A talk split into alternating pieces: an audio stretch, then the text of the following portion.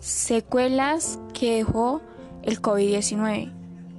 A comienzos del año 2020 inició una pandemia en la que millones de personas se ven afectadas, pues están obligadas a quedarse en sus casas sin laborar para no contagiarse, como lo es en el caso de la familia Rodríguez, conformada por el abuelo Antonio de 80 años y sus dos nietos, Alejandro y María.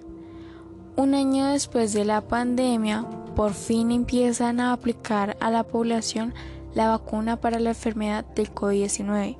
La familia Rodríguez se vio beneficiada ya que les llegó una grandiosa noticia que su abuelo lo iban a vacunar. Hermano, mira que mañana vacunarán al abuelo después de tanto tiempo de espera. Eso es realmente increíble. Creo que debemos celebrarlo. Después de unas largas horas de preparación, María ya tenía la fiesta preparada. Logramos que el abuelo sobreviviera otra pandemia. ¡Bravo! A la mañana siguiente, Vamos abuelo que tenemos que ir al hospital para que te apliquen la vacuna. En el camino, Alejandro se encontró a un grupo de manifestantes protestando por su país que sufrió una gran injusticia y desigualdad, a lo cual Alejandro respondió. Este país está cada vez peor.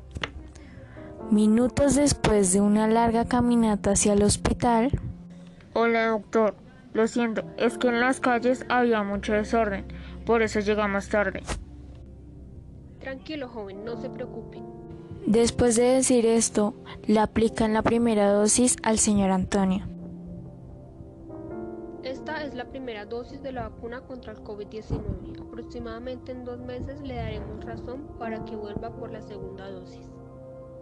Pasaron los meses y Alejandro fue al centro de salud con su padre porque ya habían pasado más de dos meses y aún no le habían comunicado acerca de la segunda dosis de la vacuna.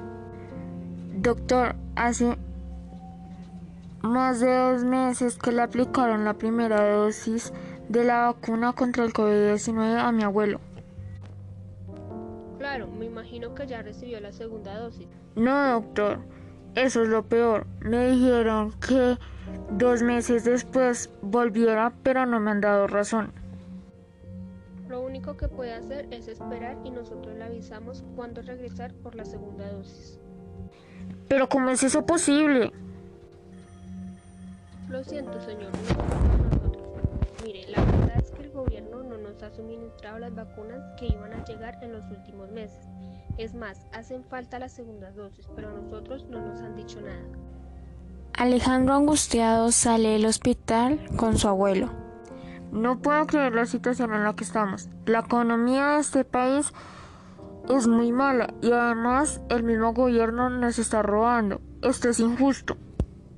De camino a casa, Alejandro y su abuelo se encuentran a unos protestantes. Ladrones en el gobierno, por un mejor país. Pasaron los meses y el señor Antonio está delicado de salud. Cuida a tu hermana, no te preocupes por mí. ¿Por qué, abuelo? Minutos después, el señor Antonio murió y fue enterrado en los siguientes días en el cementerio. El abuelo murió por contagio de COVID.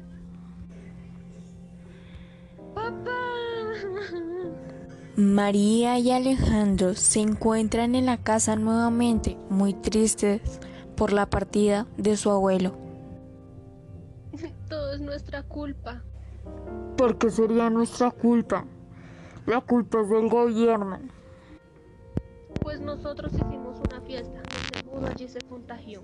Minutos después de haberse calmado, María encontró una carta. Mira, llegó esta carta del hospital y dice que nuestro abuelo ya recibió la segunda dosis. ¿Cómo se atreven después de tanto tiempo? Mi abuelo ya está muerto. Este es uno de muchos de los casos que se encuentran en Colombia y uno de los pocos que podemos documentar.